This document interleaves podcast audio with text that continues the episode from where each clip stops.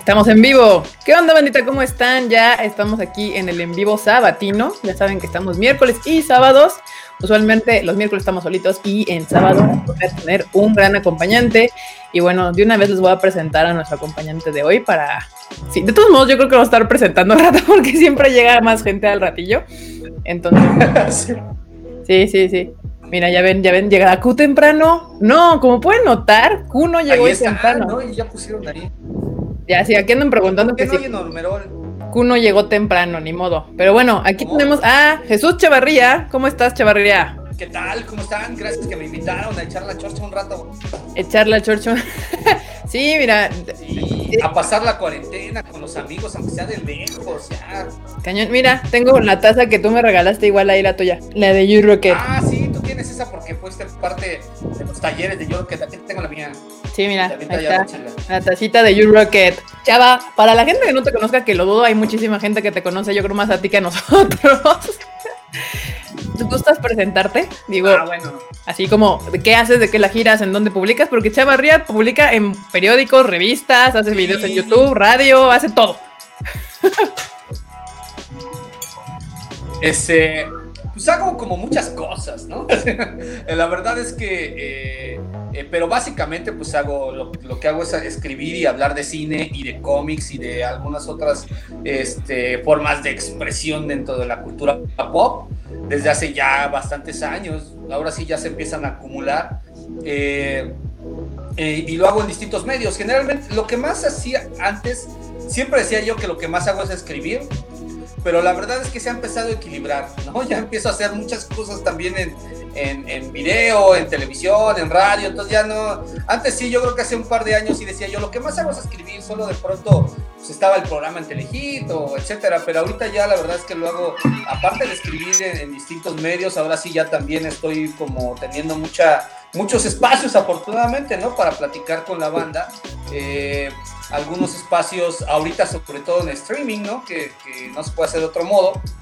Entonces, este, pues sí, lo que hago es escribir y hablar de cine y cómics y, y todo lo que de pronto se le, se le, este, se le relacione, series de televisión, anime, ¿no? Que desde, aunque nunca me he considerado un experto en anime, eh, desde hace muchos años pues también he escrito, he tenido oportunidad de escribir y de hablar sobre ello. Entonces, este, pues sí, eso es básicamente lo que yo hago.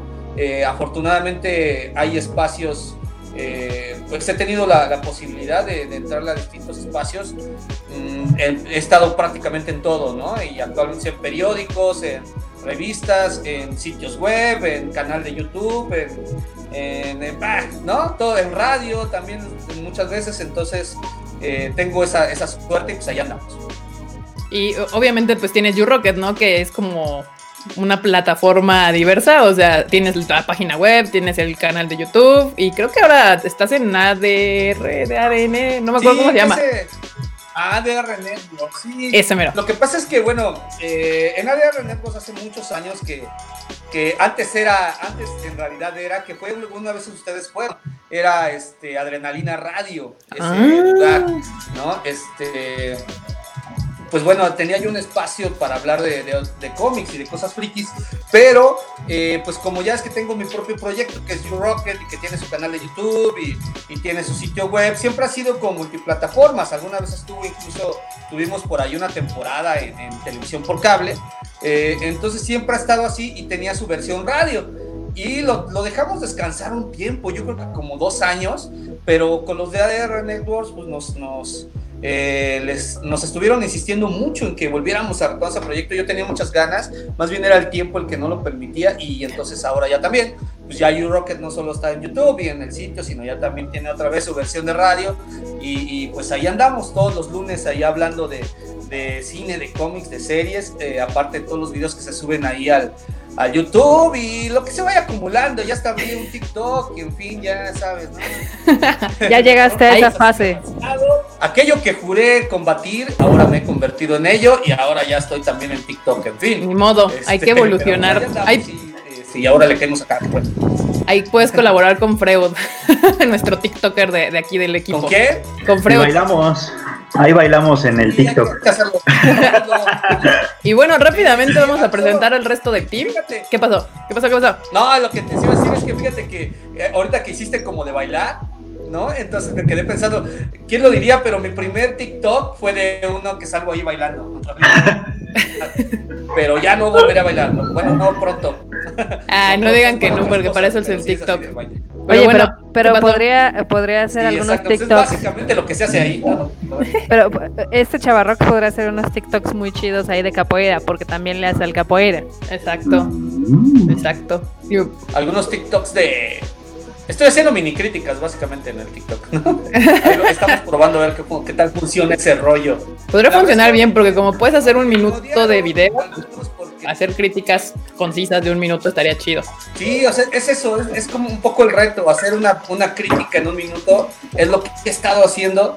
Me odiaron por el que lo que dije de, de la, la otra Missy, pero fue un, un porcentaje así, ¿no? Tres personas los que lo odiaron de lleva como 20 mil vistas esa cosa, ese pequeño video y muchos, muchos likes, muchos comentarios, pero sí hubo por ahí tres o cuatro que me odiaron por lo que dije de esa basura llamada la otra bici, pero bueno, yo como les dije, alguien hasta por ahí me puso, solo por lo que dijiste la voy a ver y yo dije, pues genial, digo, yo nunca digo que no la vea, nunca, ¿no? Yo solo comparto mi opinión, allá cada quien escoge lo que le date, ¿no?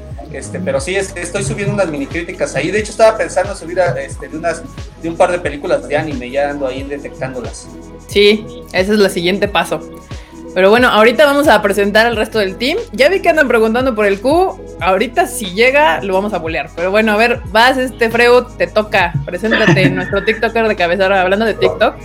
¿Qué anda, Freud? ¿Cómo te Voy a darles la primicia. Voy a darles la primicia de que Q no va a llegar. No nos dijo por qué, pero ya dijo que no va a llegar. Ah, ok, hoy no llega el Q. Muy bien. Así que luego lo regañan, ¿no? Pero bueno, a mí la semana me ha tratado bien. Esta, esta, ha sido mi primera semana como tal jugando Animal Crossing. Andamos en todo, ya saben, en TikTok, en Twitter, en Facebook, en Instagram, en el YouTube, en todo, y también ahora en Animal Crossing.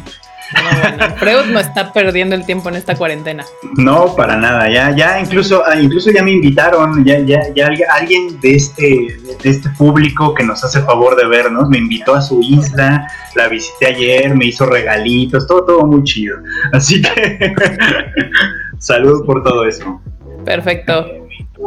Y Marmota, ¿tienes ahí a la gente del chat? Para que la saludes. Ahora no habíamos saludado a la bandita del chat. Como siempre, como siempre los tengo aquí. Pero bueno, yo nada más le quería preguntar al Freud si ya va a empezar a hacer este terapia en línea ahí por pues, medio del Animal Crossing. Nada más que termine, voy a armarme un consultorio ahí en mi casita, vas a ver. Ya, ya, ya pedí el préstamo para ampliarla, o sea. para ya no tener llantas ahí usadas de cerca. De cerca, exactamente. Para tener más de una habitación, porque ahorita tengo todo en una sola. No, bueno. a ver, entonces aprovecho para saludar a la banda. Sí, aprovecha. Sí, saluda a la bandita, Marmota. Ok, pues bienvenidos a Las Locuras de Valeria, a Andrés Rodríguez, a Letumi, a Manuel Rodríguez, Carlos, Julio, Ángel, Mario Alberto, Abel, Stephanie, Juan Pech, Nidia, Eduardo Pérez, Andrés, Patricio Hot, Tamaki Kawai, Potter Harry, qué cagado nombre, René Mackenzie, Nidia, Fabashi, Julio Almaraz, La Pared, y los que se junten. Los que se junten, sí, ya está llegando más bandita. Hola a todos. Ve a varios de los que ya ubicamos perfectamente. Aquí ya andan en el, en el chat. Y bueno, ya saben que esto no puede suceder sin nuestro queridísimo Enorme Troll, que anda aquí de producer. ya saben que casi no habla, pero, pero saluda, Enorme. Ah, acá andamos. Acá andamos poniéndonos celosos de Freud que ya puede jugar Animal Crossing y uno aquí tratando de instalarlo en el celular. No, bueno.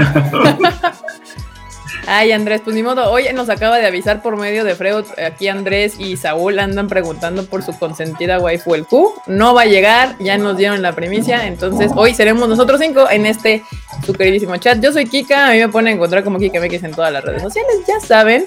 Este, y bueno, aquí yo quería aprovechar que ya alguien había hecho una pregunta a Chavarría, aquí Edith Soto, de cuál es ah, tu primer anime, cuál fue tu primer anime, chava.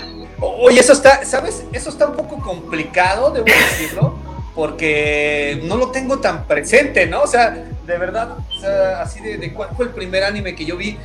Eh, sobre todo porque en ese tiempo, pues yo no estaba consciente del que el anime era anime, ¿no? Para mí eran caricaturas, yo las veía en la televisión. Pero sí puedo mencionar un par que yo creo que fue de los primeros que yo vi. Eh, y, yo creo que uno de ellos es Massinger Z, o sea, yo creo que yo recuerdo de niño comprar las figuras, ¿no? De, del, del mecha y todo, que en ese entonces yo no sabía que era un mecha, yo decía que era un robot nada más. Entonces, de hecho, hasta comprarlas por separado y ponerle el scrander y todo el rollo. Eh, me acuerdo mucho, eso sí, de niño, entre quizás otros que llegué a ver por ahí, pero yo creo que Massinger Z debe ser el primero.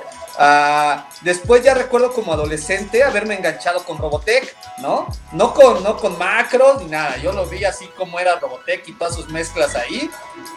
Y recuerdo haberme enganchado mucho con ese, pero yo creo que sí, mi primer anime quizás, al menos del que tengo yo conciencia, es Massinger Z. Sí, me suena bastante lógico. Y siempre es la pregunta, cuando dicen cuál es tu primer anime, usualmente es así de, eh, de los que estaba consciente que era de anime o no. Miren, ya llegó Mencos. Hola Mencos, ¿cómo andas? Aquí andamos ahora con el invitado Mr. Chava Rockstar. Entonces, este. Ah, mira, aquí ya hay otra pregunta. Digo, yo sé, Chavarría, que tú viste este. Ay, se me fue. ¿Cómo se llama, La de. Vistars, exacto. Viste Vistars, hiciste una crítica en tu canal. Dice Saúl Paz. Que, ¿Qué opinas en general de los animes con furros? O sea, de animalitos. Sí, la verdad es que no sé exactamente a qué se refiere ese término, debo confesarlo. Si ustedes me explican, les digo. Vas, pregunta, explícale a Chavarría que es un anime furro, ya que según el, según el pueblo eres el experto en los furros. No, yo no soy experto en furros, nada eso. es que mira, yo no sé, no sé si lo puedo definir adecuadamente, si lo voy a poder definir adecuadamente. Pero lo que yo he entendido que dicen que es como furry o furro, pues, es esta cosa como que de animales que son antropomorfizados y luego ya sexualizados. Ajá. Y esta es una tendencia que viene desde Disney, obviamente, ¿no? Ah, desde, que, desde que vemos guapo a Robin Hood o yo qué sé, ¿se acuerdan, no? Ah. Y dices, ay, mira, pues el, el Simba no se ve tan, no se ve tan mal, ¿no? Como que yo sí me dejaba, entonces es como que, ok, ok, igual, ¿no? y como que el anime últimamente le ha querido también explorar un poco, pues, bueno, el anime y el manga. Que es, obviamente, sí, obviamente es, es, se refiere sobre todo porque sí, como dicen, subir el, el, análisis de lo, al menos de, de, lo que yo pensaba de Beastars, ¿no? Que tiene que ver, obviamente, que entra en esta categoría. Pero bueno, ¿yo qué opino al respecto? Yo creo que porque bueno, sí, ahora sí ya me queda muy claro qué se refieren con eso. Eh, yo creo que a final de cuentas son formas de ir explorando, ¿no? los distintos subgéneros que existen y, siempre ofrece, yo siempre soy de la idea de que de que son formas y ofrecen posibilidades, entonces dependiendo hacia dónde lo encaminen, pues lleva a tener todo este tipo de, implicaciones. Aquí obviamente erotizan a los personajes, es parte de, la idea, lo cual provoca una identificación a cierto nivel con el público creo que juegan con eso para precisamente eh, generar, ¿no? empujar al público a, hacer, a, sacar o quizás otro tipo de estímulos de lo que están viendo que acompañan lo que a final de cuentas me parece que en el caso de Vistas es una propuesta visual impresionante, ¿no? Yo creo que más allá de que, de que luce de maravilla, ¿no? De que es atractivo, tiene ahí muchos juegos de, de, símbolos, que es de lo que yo hablo del video, ¿no? De que se convierten en parte de los códigos que nos están planteando para hablarnos de distintos temas tiene ahí varias líneas argumentales con discursos muy profundos. Entonces creo que eso es parte de lo que, de lo que intentan provocar. Es un anime sugestivo a distintos niveles, incluyendo esta erotización de los personajes pienso que a final de cuentas son formas. Dependiendo de lo que tú quieras expresar, agarras de aquí, de allá y lo que mejor te sirve para decir lo que tú quieres, pues es eso, ¿no? Y en este caso, sexualizar a los personajes, eh, jugar, eh, de darle cierta este, eh, carga sexual, pues obviamente es parte de lo que quieren hacer para que sea sugestivo y provocador para el público, ¿no? Entonces depende, mm. bueno, esa sería como mi opinión en términos generales, ¿no? Sí, justo, justo, justo. Lo que yo me acuerdo mucho que es muy similar a lo que decía Freud cuando la andaba viendo. Pero sí, Ese tema de los furros está como bien raro, la verdad, porque hay gente que sí los sexualiza muy cañón y, mucha gente de hecho no vio eh, Beastars justamente por ese tipo de tema. O sea, yo, tengo, yo, tengo aquí un conflicto porque, a ver. ¿Qué pasó? Este, por ejemplo, una cosa, o sea, una cosa es que te gusten como las parejas que hay en Beastars, o sea, el conejito y el lobo. Eh, sí, sí, pero no es lo mismo que te quieras coger el lobo o que te quieras coger a la conejita. Creo que ahí es cuando se convierte en furro, ¿no? Puede ser, pero en realidad yo pienso que esto es una tendencia que viene de bien atrás, pues, o sea, no es en realidad tan nueva. Piensa, por ejemplo, en los ah. Thundercats, o sea, piensa en los Thundercats, ¿no? O sea, ya, ya desde ahí traíamos este... Si algo se provocaba Chitara, ya teníamos oh, ahí un asunto. claro, un asunto curro. Por supuesto. O sea, esto existe desde siempre, desde siempre. Ya, si quieres hacerlo más lejos, podemos pensar en todas las culturas que hicieron de. Cuando ves que crece. con cabezas de animal. claro. Lola Bonnie, claro, la que la, aquí está en, el uno de los comentarios. Lola Bonnie. Ahí mencionan a Lola Bonnie, tienen razón. O sea, todos somos furros, básicamente. En algún punto. Tal vez igual que en todo es eh, hay, grados, o sea, no es como de eres furro o no eres furro, sino hay un, hay un grado de furrez en tu vida. Eso da cuenta de algo que me parece a mí bien importante. Eso, eso da cuenta de algo que me parece bien importante. Exacto, hay niveles, dices, ¿no? Que la, sexualidad humana es muy diversa. Es lo suficientemente diversa como para admitir esas cosas aunque nos sacan de onda. Ya, todo es culpa de la bella y la bestia. De, cero a Freud, ¿qué tan furro eres? Oh. Ahí ponen todos somos furros. Un poquito, tal vez, un poquito. Ya me, ya me embarraron al Angel aquí. La escala de furro se mide de cero a Angel. Para los que no saben, Angel es un ser que pues, también participaba con nosotros antes en, en la extinta ensalada de otakus. Vayan a su Twitter para que entiendan por qué están poniendo de cero a Angel. Sí, explica, por favor. él, sí, él sí se manda de, de pronto, ¿eh? Él sí hace cosas, sí hace unos fanarts ahí muy enfatizados. ¿Y sabes qué pasó con Beastars, creo yo? Que, o sea, a todo el mundo le gusta, bueno, a todos los que somos un, o que podemos ser un poquito furries, puedes decir, bueno, fantaseas un poquito, es un personaje animaloso y dices, ay, está guapo. Pero Beastars lo hizo explícito. O sea, no te permitió fantasear nada. Fue así, te lo pongo ahí, en tu carota, para que a ver, qué, a ver qué piensas. Sí, la coneja le va a poner con todo. Exacto. Está bueno, está bueno.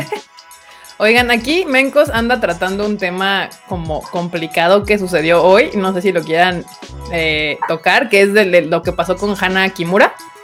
Ah. Digo, Chavarria, yo creo que tú no te enteraste o algo porque tu Twitter no es tan asiático como el nuestro. Pero hoy en la mañana, cuando nos despertamos, estaba la noticia de que una de una luchadora de. ¿Cómo se llama? Ah, pues de las luchas, sí, como a ti te gustan, de las luchas de allá en Japón, Hana ah. Kimura, eh, se había suicidado, básicamente por cyberbullying. Y estuvo bien deprimente para todas las redes sociales porque aparte eh, dejó como todo escrito en sus redes, tanto en Instagram como en, en Twitter. Y pues básicamente fue un golpe muy fuerte para la lucha en Japón porque pues era una chica que solamente tenía apenas 22 años. ¿Qué pasó?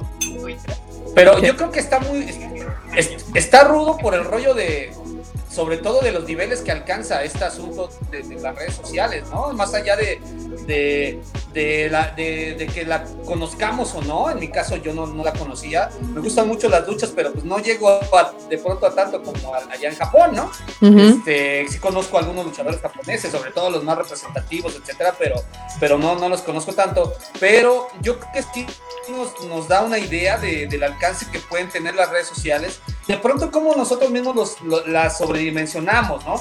Yo de pronto entras al Twitter, por tomar un ejemplo, ¿no? El Twitter, eh, y, se vuelve uno de los lugares más horribles dependiendo qué es lo que, qué es lo que esté sucediendo con respecto a alguna noticia que se volvió este, trending topic, ¿no? Pero, pero de pronto solo basta con que te alejes un poquito para que te des cuenta que no es más que un pequeño mundito ahí virtual, o sea, realmente tu vida está acá, ¿no? Tu vida está en la, en la calle, en los amigos, en la familia, no está en, la, en el Twitter, ¿no? De pronto eso creo que es algo que se nos olvida y por eso alcanzan este tipo de niveles, este tipo de tragedias, porque eh, de pronto pareciera que en nuestra vida es tan importante eso y en realidad no lo es, no es tan grande. Eh, lo que pasó en Twitter ayer hoy ya no importa, ¿no? Eh, de pronto te sales de ahí y ya no pasa nada. La, gente de la esquina te va a voltear a ver y, no sabe quién eres, no te va a reclamar porque, oye, vi que en el Twitter estabas discutiendo, pero no sé quién. O sea, pareciera que lo sobredimensionamos y, aquí es un ejemplo de los alcances que puede llegar a tener y que es terrible, ¿no? Es, exactamente. De hecho, mucho de, o sea, evidentemente lo que sucedió empezó esa conversación entre, pues, el mundo de la lucha en general de Estados Unidos, Japón y demás. Y pues justo el comentario de la mayoría que yo lograba leer en el, bueno, en el hashtag de Hana Kimura era justo eso que muchos decían es que pues la verdad es que nunca conocí o escuché de la chica, pero pues al final de cuentas es tan triste que este tipo de cosas sigan sucediendo actualmente. O sea, que el bullying, el cyberbullying, lleven a la gente a hacer esto. Y otros tocaban justo el tema de que, pues actualmente que estamos encerrados, evidentemente, pues mucha gente está girando su vida a, a las redes sociales, a las cuestiones como más de internet, porque no hay contacto humano real, porque no lo puedes tener. Entonces, evidentemente, si en este caso el cyberbullying pues, se, intensifica más porque ni siquiera tienes a dónde ir, sino estás encerrado en tu casa y tu fuente de salir pues es tus redes sociales. Que se debería de, se debería determinar este asunto también, ¿no? Pues por decencia. O sea, de pronto es un poco como los como los, las fake news, ¿no? Que de pronto esas sí llegan a tener alcances aún peores, ¿no? Casos terribles de gente que, ha matado a alguien por algo que sucedió en estas noticias falsas y de pronto no, no, no vemos, por un lado, los alcances que le permitimos tener a este tipo de noticias, ¿no? Exacto. Sí, aquí justo estaban diciendo, digo, sí es, era una luchadora famosa, pero también de hecho se volvió más popular porque hay un programa en Japón en Netflix que se llama Terrace House y ella entró a este programa y de hecho mucho del cyberbullying que sufrió fue por un problema que tuvo con otro participante de este programa dentro de Terrace House y de ahí fue donde empezaron a atacarla en, redes sociales y demás. A mí pero bueno. A mí se me hizo muy triste porque, digo, o sea, yo tampoco conocí a la chava, pero sí vi como todo el desmadre que se hizo en redes. Porque a la gente se le hace como muy fácil decirle a gente desconocida así de, ah, mátate o eres un asco y demás, ¿no? Entonces tú realmente no sabes en qué momento o cómo está mentalmente esa persona y cómo va a tomar eso y luego si lo multiplicas por 100 mil fans que están jode y jode, pues estuvo muy triste. Y de hecho me metí a su cuenta de Instagram y hasta me, sentí me sentí mal porque sabía que era una chava buena onda, que estaba, o sea, tenía muchísimo por delante, tenía un gatito, o sea, y dices, güey, qué mal pedo el llegar a ese grado de desesperación por la inconsciencia de la gente y que se les haya hecho fácil el, literal hacerle la vida imposible. Digo, estaba leyendo que también ahorita muchos japoneses, bien putitos, andaban borrando los mensajes de odio que le habían mandado porque su familia evidentemente ya está investigando y pues va a haber repercusiones. Qué bueno, que las haya, porque a la gente se le hace bien fácil por internet este pues decir lo que se les antoja, escudándose en el anonimato y pues no se vale. Ojalá si les hicieran sentir el peso de la ley, ¿no? Sí. Ojalá. O que al menos se dieran cuenta que le destrozaron la vida a alguien.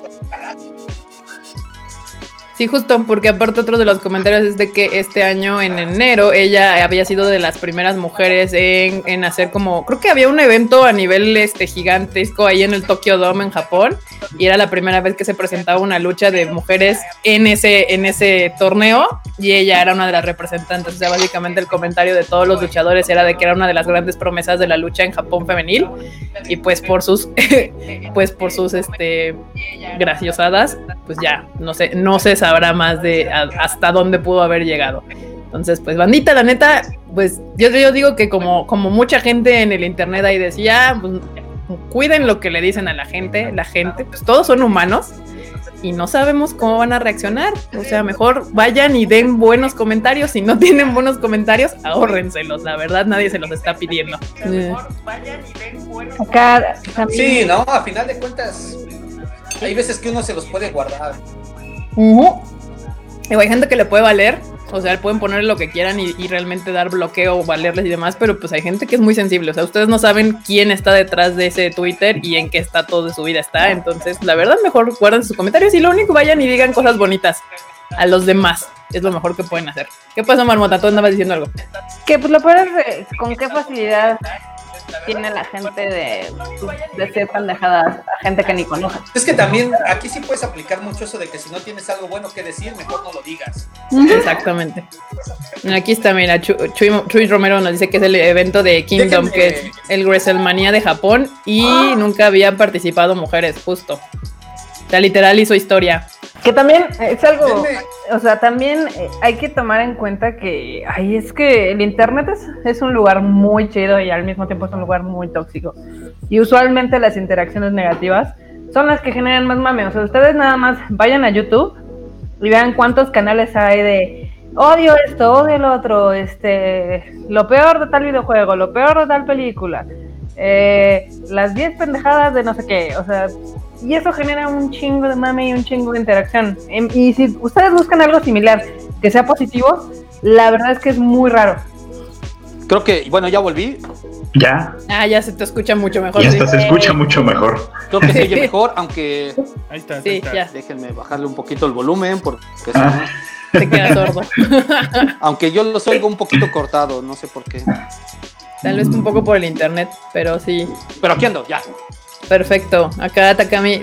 sí, de hecho, mucho, o sea, se, hizo mucho este como ruido también porque pasa mucho con los idols coreanos. De hecho, el año, o sea, casi cada año sucede una noticia muy similar de que algún idol coreano se suicida por presión social, presión del trabajo, bullying y demás. Entonces también mucha gente que es fan de, de los grupos de Corea se sumó a este, a este asunto porque pues al final de cuentas pues el cyberbullying, ahí es bien difícil.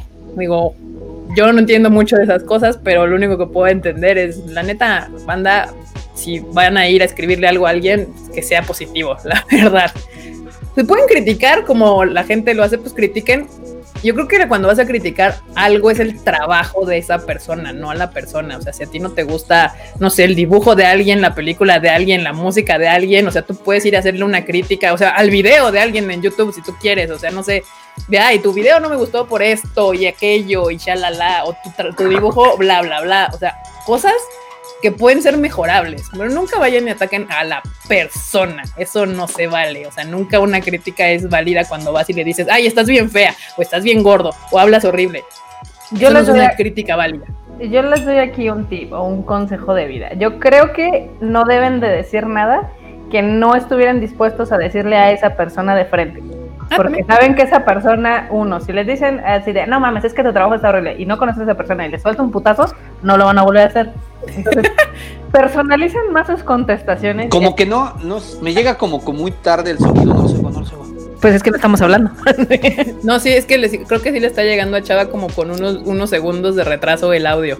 Bueno, el video general, completo. Ajá, porque no, no, como que no los escuchaba.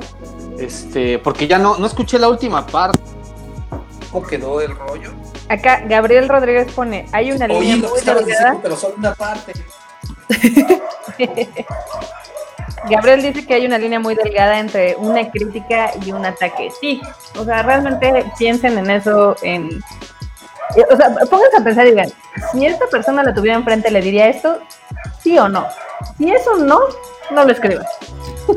Tan fácil. Creo que es el mejor consejo que les puedo dar.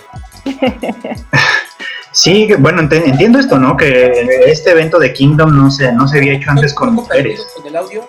Sí, no.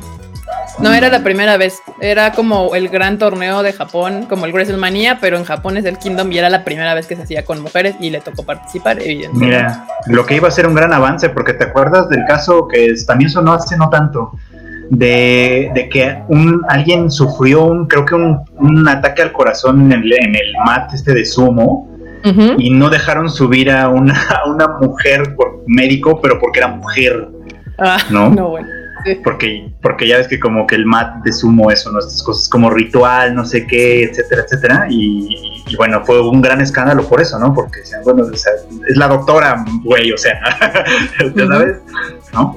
Entonces, eh, el hecho de que se hubiera querido organizar un evento como este ya era un avance por sí mismo en un país donde pasan estas cosas, ¿no? Sí, justo por eso, o sea, era parte como de muchos de los comentarios era que cómo cambian las cosas tan rápido, entre comillas, ¿no? Porque ves las fotos de ella en enero en ese torneo básicamente haciendo historia y eh, cuatro meses después, enos aquí en esta situación y todo por comentarios de gente que ni la conocía en persona y nunca supo nada de su vida y no pudieron guardarse esos comentarios. Y es que, y es que además, en, bueno, nosotros, por ejemplo, en México usamos redes sociales con gran, como mucho, pues, ¿no? Pero en Japón el uso de redes sociales es monstruoso, es así gigantesco, gigantesco. Entonces ya me puedo imaginar el alud de tweets y de cosas que deben, de comentarios a Instagram que le deben haber llegado a esta pobre chica, ¿no? Y que además no se guardan, los cretinos japoneses sí son muy de decirte muérete, muérete, muérete, o sea, sí son de... Sí, son de decir esas chingaderas. sí, literal, o sea, hubo personas que subieron screenshots donde le decían chine, literal, así tal cual. Sí, o sea, ya, ya ni siquiera es como de, ah, vieja fea, que bueno, ah", ¿no? Pero, o sea, ya literal, muérete, o sea, eso está grave, eso está muy grave. Sí, porque aquí en México, o sea, el cyberbullying, o sea, que yo he visto, o hasta que hemos sufrido, porque la verdad es que nadie se salva de esas cosas, nunca ha llegado al punto de que te digan, muérete, si no es, ya sabes, ah, pinche vieja, oh, me cagas, o ah, va, va, va, o cosas de ese estilo, ¿no? Pero creo que al japonés se le hace mucho más fácil escribir ese tipo de cosas. Sí, yo también creo que se les hace muy fácil. Más bien a los más jóvenes, porque como que entre nuestras generaciones no hay tanto, y ahí les va hace como mes y medio, dos meses, una de las morras que sigo en TikTok porque pues era muy cagada, la empezaron a bullear. Ah, pues Freud la ubica, la de los ojos grandotes. Sí, la de los ojotes, sí lo vi también. Eso también, y hubo gente de su rango de edad que sí le dijo, y si mejor te matas para que no nos estés molestando y cosas así, pero así mal pedo. Y hasta le, hasta le mandaban así de, ah, pues si no sabes cómo, hazle así. Órale. ¿Qué pedo con esa banda? ¡Eh, ya volví! ¡Eh! Hola. Eh. Hubo cambio, ¿verdad?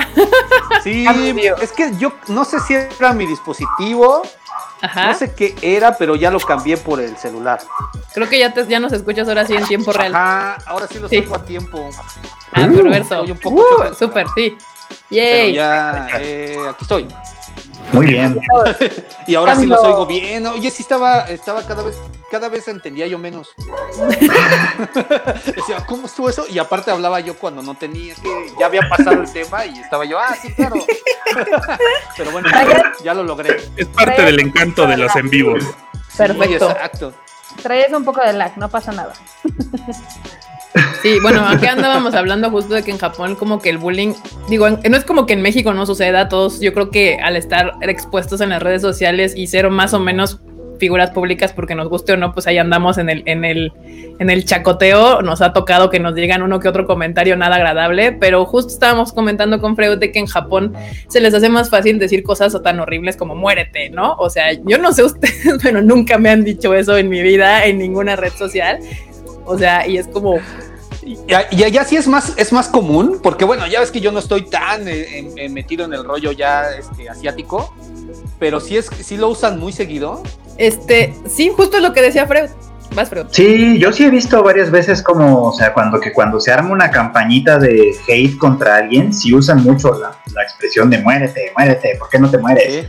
Porque, ¿por, qué no, no nos haces el favor de morirte a veces? Como muy sí está rudo, porque yo me acuerdo del pleito del Christoph con Kuno Becker y ya ves que de ahí vino un poco el rollo, porque Kuno le dijo, ¿por qué no le buscas y te suicidas, no? Se fue su ah, comentario. Pero, por ejemplo, yo siento que ahí aquí en México sí fue como una línea que, que mucha gente dijo, te pasaste. O sea. Sí, exacto. Eso fue lo que provocó el, gran pedo en realidad. Porque aquí no lo vemos así, tienes razón. No pasa de que te critiquen cómo te vistes o de. Sí, sí, sí. O sea, nos podemos decir, estás fea, flaca, gorda, horrible, me cagas. Cosas así y están dentro de la línea. Pero en el punto donde yo creo que ahí salió eso de por qué no te suicidas, fue donde la gente dijo, ah, uh, uh, uh a ver, no, espérate. Sí, sí, eso ya en este lado no se permite.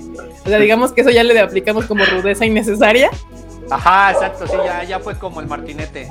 Ese sí ya, ya está, pues, no está permitido. sí se pasó. Pero sí. tiene razón, ¿no? O sea, la verdad es que aquí funciona un poco diferente. Y, y pues como dices, sí, ya, yo no, no, no, no, sabía que fuera tan común que utilizaran ese tipo de cosas, pero pues sí se pone muy rudo. Según yo, todavía en Japón sigue siendo uno de los lugares con mayor tasa mayor muy alta de suicidios, ¿no? Sí, pero, relativamente hablando, sí.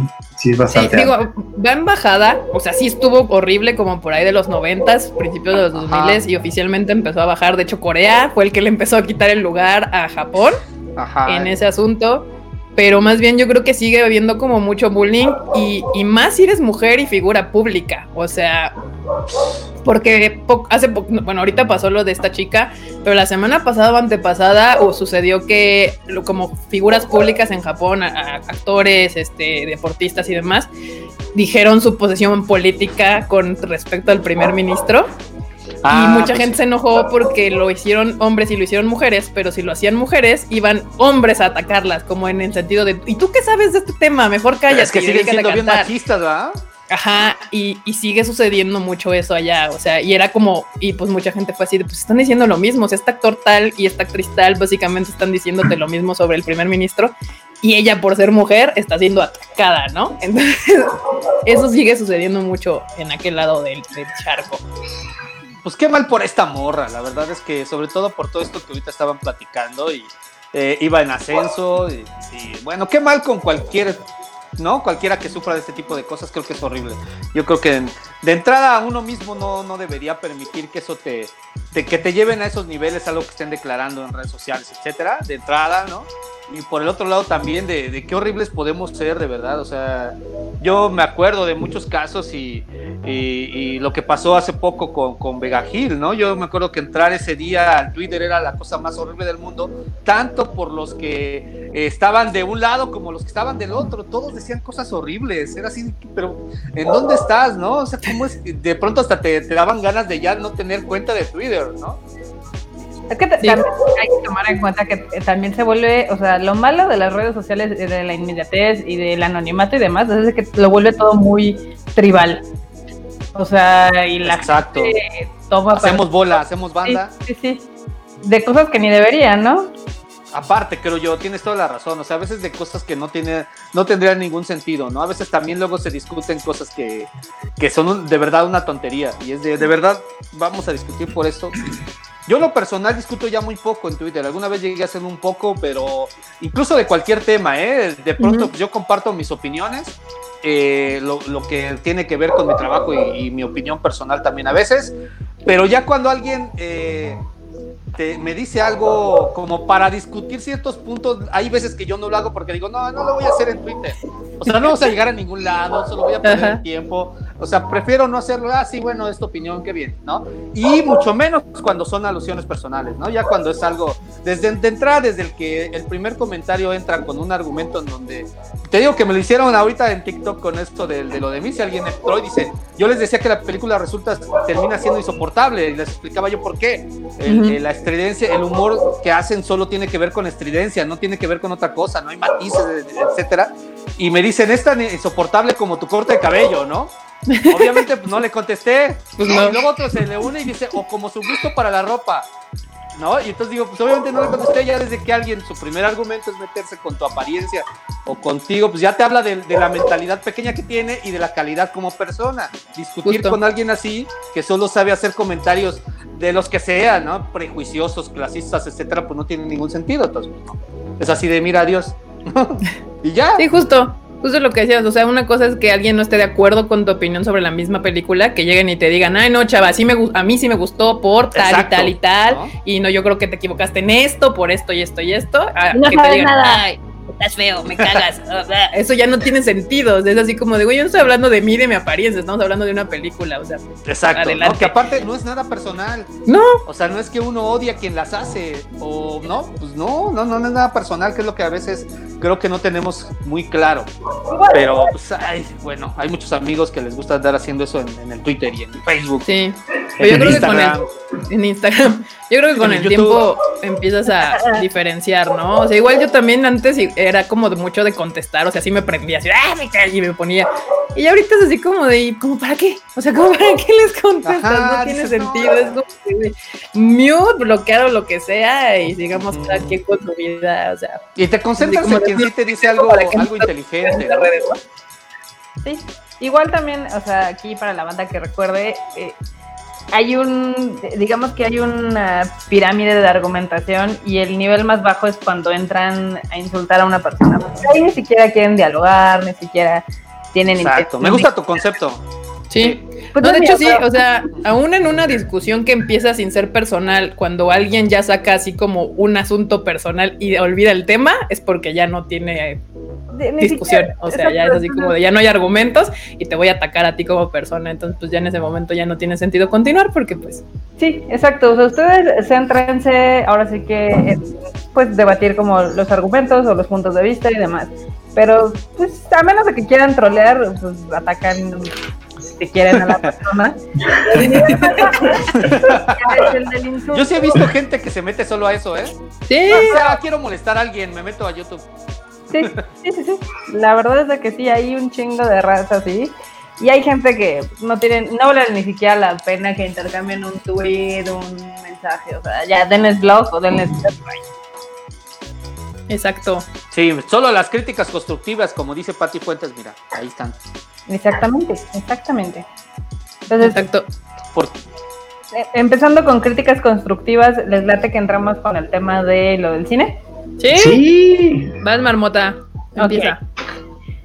Date. Ya que tenemos a Chavarrox aquí de invitado, eh, Changos. que nos contara cuál es tu película japonesa favorita. ¿Y por qué? Ah, mi película japonesa favorita. Ajá, es, o sea, japonesa de animación. En general. en general. Bueno, una de animación y una general. Va, o sea, una así en general. Ah, pues yo sí eh, tengo que. Hay, hay dos. Está como un poco peleadón. Pero. Y las dos son del mismo director. Yo sí soy como muy a los clásicos. A mí, este Trono de Sangre de, de, este, de Kira Kurosawa se me hace una, una joya. Además, una película que, que disfruto muchísimo, pese a, a, a, que tiene un ritmo mucho, muy diferente quizás al que ya nos hemos acostumbrado, ¿no? Y, obviamente la otra pues son los siete samuráis. A mí esas dos películas en específico eh, las disfruto así donde estén, ¿no? No tengo otras que son mis favoritas ahorita toda la vida que las puedo ver mil veces y yo creo que estas dos están cerca de estar en esa lista, aunque no las veo tanto, pero yo creo que así japonesas. Y bueno, y si puedo mencionar una reciente, tendría que mencionar, que changos, no la, no la tengo, no la he conseguido. La de Vamos a jugar al infierno, pero esa es coreana. Uh, sí, es muy buena. Pero esa me encanta, o sea, también. Yo creo que esas serían como, como de los clásicos. Y de anime, eh, también está un poco complicado. Sí hay varias, pero tengo que decir que me gusta mucho la de Steam Boy, de Otomo. Si no me acuerdo, si no me estoy equivocando. La de Steam Boy la disfruto muchísimo. O sea, también, digo, hay, hay los lugares que evidentes que, que, por supuesto, Akira, ¿no? Etcétera. Metrópolis también me gusta un chingo. Pero, pero este, esta de Steam Boy creo que, que así, punto y aparte, me, me el, las atmósferas que consigue, la, ambientación me, me, es muy sugestiva, pues me, hace, eh, eh, de verdad es de esas que me hace recuperar, o en su momento cuando la vi me hizo recuperar esta capacidad de sorpresa que a veces no, a veces uno pierde, ¿no? Entonces creo que por eso la película me gusta mucho. Yo creo que esas serían básicamente, aunque eh, recientemente pues eh, la de una voz silenciosa, y creo que ustedes lo saben, me gusta muchísimo. La sí, tú, tú eres de nuestro team que prefirió una voz silenciosa a Your Name. Como debe de ser. Pues sí. la verdad es que sí, Your Name también tiene lo suyo, pero pero no, una voz silenciosa es muy superior en prácticamente todo, yo creo. ¿no? Yo les digo, pero no me creen. No, es que sí, la, cuestión conceptual que maneja, los elementos, de hecho es una historia nada condescendiente, contrario a lo que pasa creo un poco con Your Name, ¿no? Esta, esta sí no, no, no te da, es, es, como la vida, pues, o sea, de pronto eh, es así de agridulce, ¿no? Y de finales tan, de pronto tan difíciles de interpretar en, en cuestión emocional, ¿no? De cómo te sientes al respecto. Y eso no lo provoca, creo, este, la de Your Name, ¿no? Entonces yo sí también esa... ¿Y se acuerdan una que ustedes trajeron que también me gustó un buen, pero esa no he tenido oportunidad de verla de nuevo y me gustaría la de Asura. Ah, Asura, sí. Ah, claro. Que la trajeron a, al Konichiwa. Uy, la trajimos de aparte, creo que fue en el primer Konichiwa, o sea, ya tiene como cuatro o años. Eso tiene un buen. Y esa no la he podido ver de nuevo, pero me gustó mucho. Me gustó muchísimo. Sí, esa sí, la quien la vio en el Konishiwa es el único lugar donde se podía ver porque no existe en streaming ni nada, o sea, porque también es como un clásico. Pero sí, yo la justamente. Vi, yo la vi justo así. Además en pantalla grande. Sí. Sí, lo recuerdo bien, pero sí, justamente. Aquí he, de, admitir que me sorprende un poco que Chavarros no dijera Godzilla o Ultraman o algo de ese. ah, bueno, que sean fanos no quiere decir que sean sus películas favoritas. ¿Cuál? Godzilla 3. A ver, ¿te, gustaron las de Godzilla, las nuevas? Chavarro. ¿Las de cuál? ¿Las de Warner? Sí. No, no las oí otra vez, solo oí Godzilla. Dice Marmota que si te gustaron las nuevas de Godzilla. Como sabe Marmota que es fan de Godzilla, que si te gustaron las nuevas versiones, las de ah, Warner. Ah, las de animación. no, las de Warner. O las de live action. El live action. Las de, de Warner Edwards. Ajá. Ajá. Este, más o menos. O sea, creo que la, disfruté mucho la primera. Creo que la primera eh, está bien. No me parece una buena película. Está bien, pero como fan la disfruté muchísimo. La segunda sí me parece. De hecho, hicimos video, ¿te acuerdas, Kika? Sí. O sea, en la segunda me parece que es, es una película muy mala. Pero disfruté muchos momentos también como fan pero, pero creo que la película es la primera es la que se rescata como en conjunto. Creo que sí tiene una, una línea argumental bien desarrollada.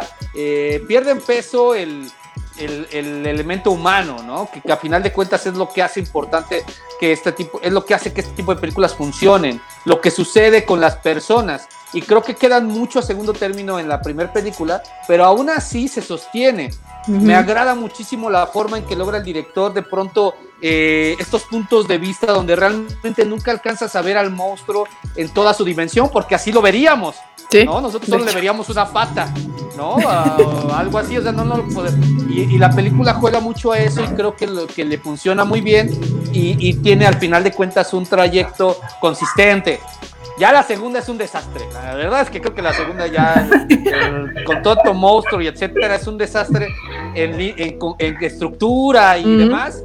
Pero la verdad es que da gusto ver a los monstruos ahí. eso sí, no lo puedo negar. Me, me, me, saben que soy muy fan de Godzilla, ¿no? De hecho. Y no, yo también igual de la segunda, yo solo rescato pues las batallas de los monstruos. Son espectaculares, pero pues nada más. Motra, Motra Base Waifu. O, pues, o sea, ¿tú viste? que cómo se generó, este, ¿cómo se llama? Ilustraciones después de, de Godzilla y de Motra, de su bonita relación. Yo los amé. O sea, los fans de Godzilla también son furros. Sí, ¿no viste? En Twitter se, se, volvió así como un trend challenge, algo de hacer imágenes de Godzilla con Motra así como casándose y como tiernos y todo el asunto. Fue una cosa espectacular. Oh, wow, no, no lo vi. Furro, Creo que ya no nos oye, chava. Otra vez no, no les oí. No, pero sí, nos, sí, pero no te hemos bloqueado el sonido. Creo que se está trabando, chavarría. Ah, lo veo un poco. Bueno, ahorita que Chava se nos trabó, aprovechemos para dar como las noticias, porque por aquí alguien andaba preguntando eh, que qué pasó con Fire Force. Pues va a tener segunda temporada. ¿Dónde? ¿Cómo? ¿A qué horas? ¿Quién lo anunció? Cuéntanos, Marmota. Este, pues, recientemente se anunció que esa eh, sí se va a estrenar, todo parece ser. Eh, se estrena en junio, si no me falla la memoria. Julio, julio, julio. Si, si el COVID nos lo permite. El COVID lo permite. el COVID nos lo permite. yo, creo, yo creo que si se animaron a anunciarla y a decir se va a estrenar en julio a estas alturas del año, yo creo que es porque ya la tienen un poco más segura, ¿no? Yo quiero pensar. Puede ser que sí, sí la tengan más a la segura.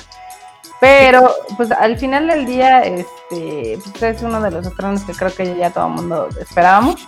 Eh, porque no está mal, es un buen shonen, lástima que le pasó por encima a Kimetsu no Yaiba, pero está, lindo, está entretenido. Pero está entretenido, o sea, yo por ejemplo, yo sí me compraría unas figuritas de, de Fire Force y encontrar unas chidas y sí las pondría acá atrás en mi colección de figuras. Unas de Maki. Sí, unas de Maki. Uf. Sí, sí lo veo, sí lo veo como una opción válida. Por cierto, otra noticia que tuvo Fire Force esta semana fue que el mangaka Atsushi Okubo, que también es autor de Soul Eater, dijo que pues el manga, o sea, lo que va publicando el manga ya se está acercando a su final y que Fire Force va a ser su último manga, o sea, que con este se piensa retirar. So, so hay que hay que hay que aprovecharlo básicamente. Qué gay. Justo dice Kishido, dice, ya no es si Dios quiere, ahora es si el COVID quiere. Aquí ya si el COVID no lo permite, estará Fire Force en julio. Aquí nosotros ya hemos este, adoptado una frase que es valió COVID. Sí. Y la nueva que se acaba de acuñar el día de hoy es si el COVID nos lo permite, si el COVID quiere, esto va a suceder. Acá también preguntaban justo que qué pasaba con Haikyuu. Ay, no, lo ya se me perdió el, este, pero justamente lo contrario a Fire Force. Haikyuu se iba a estrenar como la segunda parte de la cuarta temporada, se iba a estrenar en julio. Y pues no va a suceder. O sea, al revés. Al revés, exactamente. De hecho, eso, eso se los dije en el video que está ya en YouTube, en el Tadaima, así que vayan a verlo, que les cuento todo sobre Haikyuu. Ahí les estaba yo contando lo que, la última temporada nos dejó así de... Sí, yo también estoy en sufrición, como los gatitos, en sufrición porque quiero ver en, quiero ver en qué acaba la cuarta temporada. Ya, ya, ya no es spoiler, ya pasó un rato, pero la escena donde el vato este nada más levanta el puño y se callan todos, es de sí. ya valieron gorro, chavos. sí, pues a ver, dice. ¿Es esa? ¿Es la que vas a leer ese? Bueno, Tinta Daima, ¿vieron la encuesta de Crunchy? Se me hizo súper difícil escoger tres animes. No la vi, ¿de qué encuesta me están hablando? Ah, anda, hace un par de días compartieron una encuesta de, a ver chavos, ¿qué serie quieren que llegue a nuestra plataforma? Y básicamente pusieron todas las que no han llegado, creo que de primavera y las que van a próximamente. Ah, no ah, todas las atrasadas. No, bueno. Sí. Mm, o sea, las que ya están en, en Funimation. Exactamente. ¿quieren, que escoja una? No, eso, es cruel. sí, así como de güey, o sea, pon todas Crunchyroll, todas, por favor, todas Crunchyroll.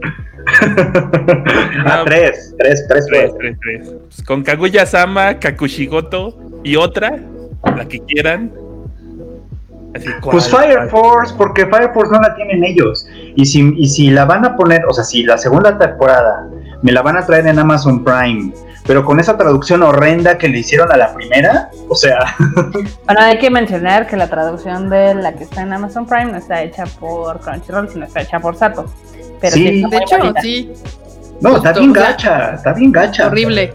Es horrible. que esté gacha, o sea, está hasta en mal formato porque hasta salen los brackets así de break y de itálicas y no, a veces está... Pues eso, es, eso es que, o sea, ni siquiera, o sea, está mal hecha y aparte el, el timeado, o sea, la programación para que salgas la hicieron toda mal. Entonces, pues, ¿qué te digo? O sea, todo el mundo se queja horrible de pobre, de pobre Crunchy por, ay, es que tu traducción está horrible, güey, son de las mejorcitas. O sea, yo he visto cosas en Netflix espantosas y no se diga en Prime. En Prime creo que, de hecho, pues yo creo que Prime tiene la peor traducción que hay de todas las opciones. O sea, poco, falta para decir que fueron de Google Translate. O sea, triste porque en Prime tienen grandes animes. Sí. Y títulos en general. Y luego la, gente se queja harto y es de esa, esa traducción de la que te quejas es a la que le ponen colorcitos pastel en las páginas chuecas. Sí, literal. Eso está peor. Es que sí está gachísima, ¿no? Pero la de Firefox estoy seguro que estoy seguro que hay partes que nomás las pasaron por Google Translate y así como salió así las pusieron. Sí, está, bien complicado su pedo de los de Sí, sí, sí. No, yo sí he visto ahí cosas y, a veces ni le entiendo. O sea, es como de qué quiso decir. Así de, y, y, eso que tú medio este, entiendes el japo, imagínate a Justo por eso a veces pasa, digo, no es como que mi japonés es espectacular, pero por ejemplo, a veces me pasa mucho en inglés de que estoy escuchando qué dice y, y, y por inercia lees y dices, ah, cabrón, no es lo mismo, está diciendo eso. Es así como de, a ver, no espérate. Y en japonés pasa, me pasa menos, pero ¿sabes cuál es mi conflicto mayor? Es de que estoy tratando de escuchar. Me pasaba mucho con Fire Force de que decía, es que, es que si leo y escucho, no entiendo menos. O sea, porque, porque lo que está diciendo ahí no tiene sentido. Sí, y en cambio Crunchyroll sí tiene unas bien buenas, como por aquí la pusieron en los comentarios, la de Zombieland Saga es de las más celebradas, creo yo. Ah. Hicieron un gran trabajo con Zombieland Saga. pero con muchas otras. Bueno, la, que, ahorita está muy graciosa es la de Princess Connect. Ay, fíjate que de esa yo vi el primer capítulo y no me gustó. No, no, ese es, ese es más para el Q y para mí, pero tiene sus. Hay una escena, no recuerdo en qué capítulo, donde dice, ah, eran lágrimas de cocodrilo, ¿verdad? Y te cagas de risa porque sí es un llanto de chantaje, pero le, adaptaron muy bien. Pues sí, es que eso sí se vale, eso sí está bien. Sí, o sea, está bien. Es buena práctica. Sí, sí, o sea, la gente luego se enoja porque no es lo mismo, o sea, cuando tú traduces no se hace literal, muchas veces tienes que adaptar pues, la idea, o sea, de lo que quiere el personaje decir pero ay, que todo el mundo se le hace bien fácil como en todos, así, ay, pues ya que yo lo hubiera puesto, pues es que tú no estabas en el proceso de traducción, compa, y te juro que a veces hay discusiones enteras de, ¿y qué le pongo aquí? O sea, es así como de... tenemos un, un, este, una anécdota. Vamos a mejor hacer un, un, un ejercicio práctico. La película que va a saber Netflix, la del gatito. Justo estaba pensando en esa. O sea, ¿cómo le pones el nombre a ese? O sea, Amor de Gata sí está de la verga. Parece novela ni siquiera del 2, sino del 9. Amor de Gata. es así como de güey. O sea, ¿de qué país fue? O sea, si lo puso algún latino, o sea, no saben dónde vive. O sea. Y luego, y yo entiendo. O sea, realmente cuando la vi, vi el nombre en japonés dije, ¿cómo le vamos a poner? ¿Cómo, cómo? ¿Cómo le pones esto en español? Pero pues haces como una lluvia de ideas, o sea, pero y, juntas un grupo de gente y empiezas a, ponerle nombre, pero pues no, o sea, por eso a mí me, encantó cuando alguien me puso en mi Twitter, este, Michielo. Dije, ya, este, este, yo sí decía, este, así, en el póster, Michielo. es una mejor resumen, o sea, está al punto, resumido, corto, cabe en el boleto del, del cine, perfecto, o sea. O sea, pero les juro, les juro que, por ejemplo, porque yo sí lo pensé cuando fue, cuando vimos el título este de Nakita Watashi wa Neko Kaburu, yo pensé, dije, puta, si, si mi trabajo fuera darle nombre a esto, uy, sí me las vería en figurillas. Estoy seguro que por lo menos me tomaría una semana estar pensando. En buscando. Porque, o sea, la traducción literal, según yo, es así como de Nakita, quiero llorar y me convierto en gato, sería algo así como. Sí, sí pero el, el Neko Kaburu. o sea, es como de usar. Usarla, pues, es ponerte la máscara de gato, que es lo que la niña hace en la película. Sí. Pero también es una expresión para decir como que me oculto, como, como para que no me vean llorar, sería un poco como ese sentido también. Ajá. Me oculto para que no me vean llorar. Está, está complicado, está complicado. porque tiene varios niveles. Sí, pero bueno, sabiendo todo eso, yo creo que podíamos haber llegado. Yo, o sea, ustedes no lo saben, pero luego cuando estamos haciendo lo de las películas y luego nos juntamos y hay una investigación para ponerle nombres. Yo creo que hubiéramos hecho eso y a ver, bueno, de qué va el nombre, por qué significa, cuál es la intención, de qué va, o sea, de qué sucede en la película. Vamos a ver la película y le buscas un nombre. Pero, porque aparte en inglés tampoco se la rifaron, ¿eh? Le pusieron a whisker away. O sea, como a un bigote de distancia. Eso está más bonito. Está más bonito, pero también está feito. Aunque sea de audio. ¡Eh! Ah, ya, ya regresó Chavo Rockstar. Perfecto. ¿Y nos escuchas en tiempo real? No me ven, pero aquí estoy, sí. Ah, no importa. Así, así tenemos a Marmota y a, y a este enormos. Órale. Okay, Aquí alguien pregunta, Alexis Núñez dice, soy nuevo en Conichiba Festival, ¿a qué se dedica cada uno? A ver, Enorme Troll es nuestro producer, Kika MX es nuestra codirectora, se podría decir, o copresidenta o... Así de... Marmota, yo soy operaciones, Kika es este, finanzas, tú eres mercadotecnia, Q ayuda con todo y Freud traducción. Rápido. Mira, mira, justo le dio, le atinó al punto. Sí, así está. O sea, Marmota, todo lo que ustedes ven, ah. gráficos y demás, y muchas otras cosas más, o sea, pero su trabajo más fuerte de Marmota es hacer como cuestiones de la imagen, pósters, banners. Mi trabajo más fuerte es pelearme con los japoneses para que aprueben ideas. También, ese. O sea, la Marmota se encarga de todas las cosas visuales. Ahí está. Aparte de que hace muchas otras cosas, ¿no? Pero de lo que ustedes ven, es eso. Su chama en la marmota. Mr. Freud, pues la traducción. O sea, es nuestro team traducciones es Mr. Freud y obviamente todas las notas de, de tadaima.com.mx, este Freud es el que coordina también esa parte. El enorme, el enorme es básicamente mi brazo derecho y el de la marmota. O sea, es mi brazo derecho y el izquierdo de la marmota, algo así. literal, todo, no sucede nada usualmente sin que enorme Ahora entiendo muchas cosas. Exacto. y pues yo me encargo, o sea, mi trabajo principal es finanzas, cosas pagar, ver que todo, que la luz funcione, que la, cobrar, cobrar, este, abogados, contadores, este, contratos y esa es mi chamba. O sea, así la, parte, la parte más adulta de ese asunto. Sí. Que bueno, regresando ahora a nuestro tema, Chavarros, no sé si viste que se va a estrenar una película. ¿Qué pasa? Se va a estrenar una película japonesa en Netflix que este, tiene un título muy bonito en japonés, pero Netflix decidió ponerle Amor de Gata.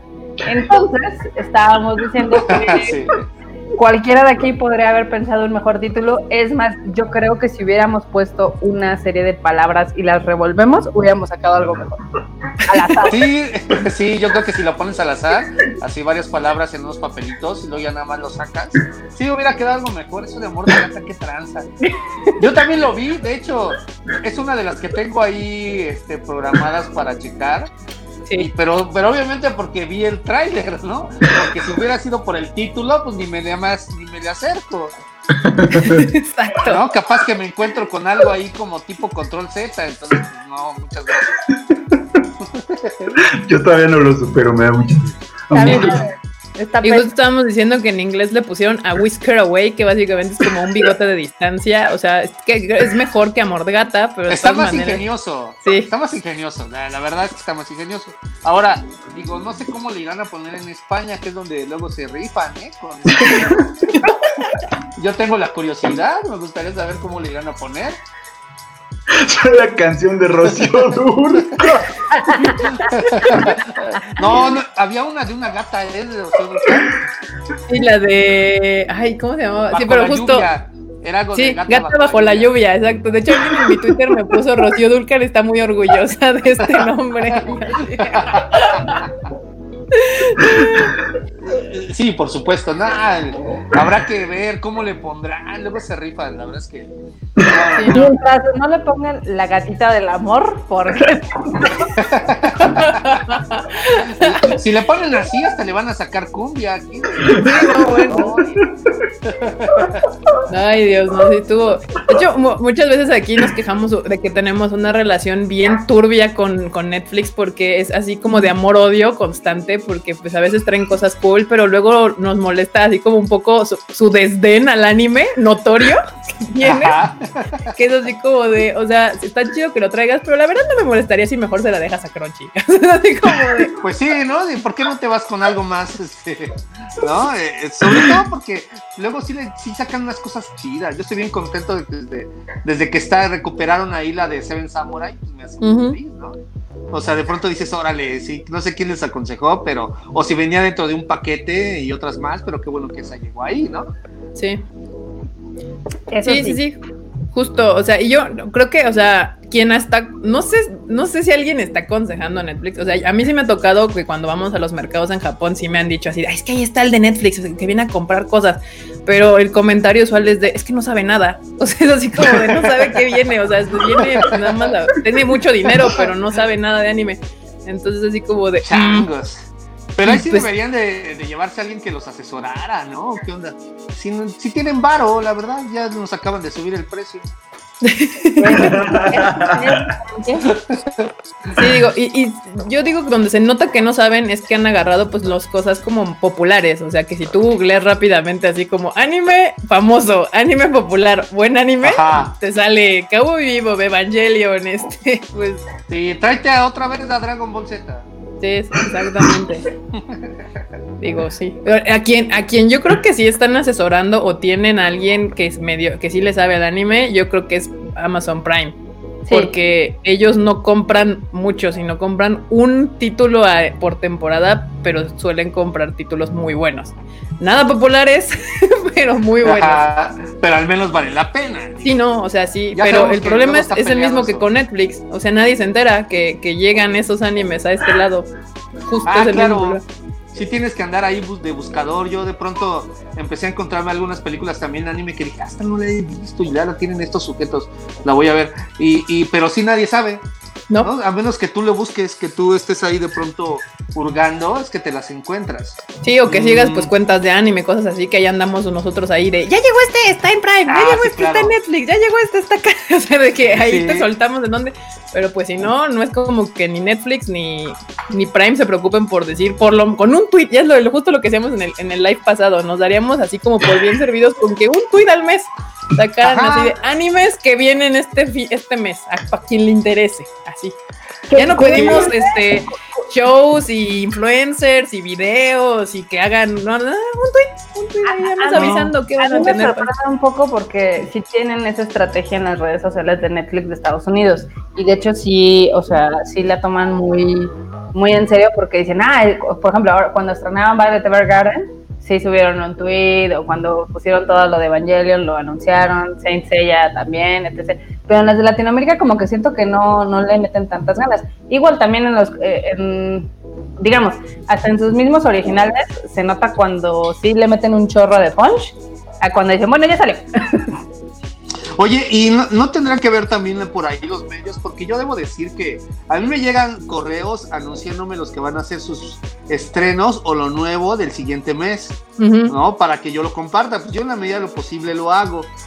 Pero ese correo yo creo que les llega a muchos medios, solo que ellos no lo pelan. De pronto pues, nada más ponen ahí, llega la tercera temporada horrible de La Casa de Papel, pero pues, digo, de La Casa La cuarta de, ¿cómo se llama esta cosa? De élite. Ajá, ¿no? Y eso sí lo ponen ahí, lo están anunciando. Y uh, ¿no? Y los ves a los tuiteros y todo eso. Porque a todos nos llega, de pronto a los que ya estamos por ahí, influencers, medios, etcétera, nos llegan esos correos Sí. Ya, pero ah, ignoras los. También debe ser porque no, no, no, sabe, ¿no? La gente, de pronto, si ese anime es nuevo o no, solo sabe que va a llegar a Netflix, ¿no? Y eh, entonces ya no lo pelan y solo tuitean las noticias de los otros. De los que saben que les van a dar retweet rápido. Es como lo que pasa a nosotros, o sea, nosotros podemos mandar un chingo de press releases de, oiga, va a llegar esta película que está poca madre, que ganó premios y bla, bla, bla, y les vale tres metros de dick, pero les dice, oiga, va a venir My Hero Academia y en todos lados. Ajá, sí, yo creo que ha de, ha de, pasar también mucho eso. Porque Netflix, debo decir que sí, al menos el correo que a mí me llega, con todo lo que van a sacar el siguiente mes, sí incluye el anime, sí está ahí. ¿No? Sí, nos, llega a nosotros también, creo, ¿no? Sí, pero muchas veces, como, como te lo dicen, es así como. Tampoco te anima, ¿verdad? Sí, si no me falla la memoria, el de junio decía series para niños o series infantiles. Ah, viene en animación. No, yo lo puse como, anima yo lo puse como animación. Pero en el correo viene, no es para niños la que viene, ¿o sí? No, no, no. Sí, no, no, no. Ah, de hecho yo no la he visto y tengo la idea de verla pero yo vi el tráiler y las imágenes y, no, y cómo la pueden poner que es para niños, ¿no? Es que la ponen como sección para niños, animación, o sea, separan películas, series, niños y animación. Imagínate que te pongan así, no sé, Scooby-Doo y Doro Gedoro. Pues sí. A ver, no espérate, hermano, o sea, el niño se va a traumar si le pones Doro Gedoro. Pero es la percepción del, público, por otro lado, ¿eh? De que porque es animación ya es para niños. Sí, sí, sí, sí. Justo esa, esa, es una lucha que hemos tenido durante años en esta trinchera de que la animación es una técnica, no es una categoría. Exacto, eso yo también he dicho muchas veces. De hecho, hay muchas cosas que pasa con los cómics, de hecho también, aunque ahora con los cómics es más entendido pero también pasa eso, piensan que, que ya porque es un cómic ya no, ya es solo para niños, sino hay unas cosas que, bueno, Sí, que, que, son pues para adultos, evidentemente. Sí, ¿no? que en la vida tendrían que ver un niño, ¿no? Ya se agradece y un poco medio ya lo empezó a entender la gente porque ya hay más caricaturas occidentales para adultos, ¿no? Ajá. Entonces ya la gente dice, ah, sí, la animación también, pues, bueno, los Simpsons, por Dios, o sea, pero como que se les olvida, o sea, que existen los Simpsons y que eran para adultos o que eran para adultos. Que ahora, pero pues sí. hice el video en el canal de, de, mis episodios favoritos de los Simpsons, que me habían pedido mucho que lo hiciera, pero yo como que me había hecho medio güey. Les sorprendió mucho ahí que les dijera que en Japón los Simpsons no, no son exitosos. Pues sí, muchísimo lo comentaron, dijeron, ¿cómo? No sabíamos. pues sí, no, en Japón no. Sus cuatro dedos para empezar no, les hicieron gracia. Es igual como aquí, o sea, aquí Doremon pues, ni quien lo conozca, ni allá, pinche hit, ¿no? O Pero pues, también yo creo, una, pues al final de cuentas los chistes de los Simpsons son muy occidentales, o sea, tienes que tener como cierto contexto cultural de este lado para que te hagan gracia. Y, y, la otra es de que pues caricaturas para adultos en Japón tienen miles. Exacto, allá no es novedad. No, justamente. en su momento no fue novedad, ¿no? pero sí les llamó muchísimo la atención que, les di una de las cosas que comenté y lo comenté así muy esporádico por el rollo de que entre mis episodios favoritos están donde sale por primera vez Dios, que es el de Homero hereje, y ya ves que Dios sí tiene cinco dedos. Y de, ahí, y de ahí les comenté eso, que una de las cosas también era que eso no, no, no les, eh, les parecía muy eh, incómodo, ¿no? Al, público ahí en Japón que tuvieran solo cuatro dedos, entre otras cosas, ¿no? Y que ahí no eran exitosos y de ahí salió muchos comentarios así de, ¿cómo no son exitosos? Pues no, yo creo que yo no he ido para allá, pero sé que no. no, yo no, o sea, ya... Yo creo que inclusive los Simpsons son un fenómeno muy entre norteamericano y latinoamericano por la cuestión del doblaje, porque ni siquiera en Europa son tan famosos, entonces y ahí. Sí, pero volvamos a lo de Netflix. ¿Qué les pasa? ¿Por qué no dan las noticias bien? Acá, acá en el chat dice Gabriel, el problema es de las plataformas es que no toman en serio el que merecen las series y o películas. Yo les digo algo, o sea, Netflix es como el monstruo mercado, compra a granel. No, no le importan los contenidos, le importan los que ellos producen y por eso siempre van a ver que están empujando las series que ellos hacen o las películas que ellos hacen o inclusive las caricaturas que ellos hacen. Pero si son eh, es contenido que adquieren, mm, rara vez le van a meter punch. Y, y, realmente nada más es punch el fin de semana que sale. O sea, ya después olvídense que le vayan a meter más promoción y demás. De hecho, justo por eso, bueno, vas chaval. No, yo lo que iba a comentar es que yo que luego pido algunos títulos con anticipación para poder verlos y escribir de ellos o hacer video de ellos antes de que salgan. Eh, es cierto que sí hay algunos títulos, sí, sobre todo los que no son de ellos, que no los tienen luego disponibles. De hecho, tardan un poco en, en pasarlos, ¿no? Eh, son, eh, o sea, muy esporádicos. De pronto, por ejemplo, ahorita voy a poner un ejemplo muy claro. Yo pedí varios títulos ahí para que quería ver. De hecho, el de Doro que Doro fue uno de los que les pedí. Dije, yo no la he visto, pónganmela ahí para que la pueda ver, ¿no? Eh, ¿Qué otro pedí? No me acuerdo. Pedí varios y el que me mandaron fue con. Entre ellos yo también les dije, mándenme control Z, ¿no? Pues quiero ver qué pedo. Y el que me mandaron fue control Z, los otros no, no estaban disponibles.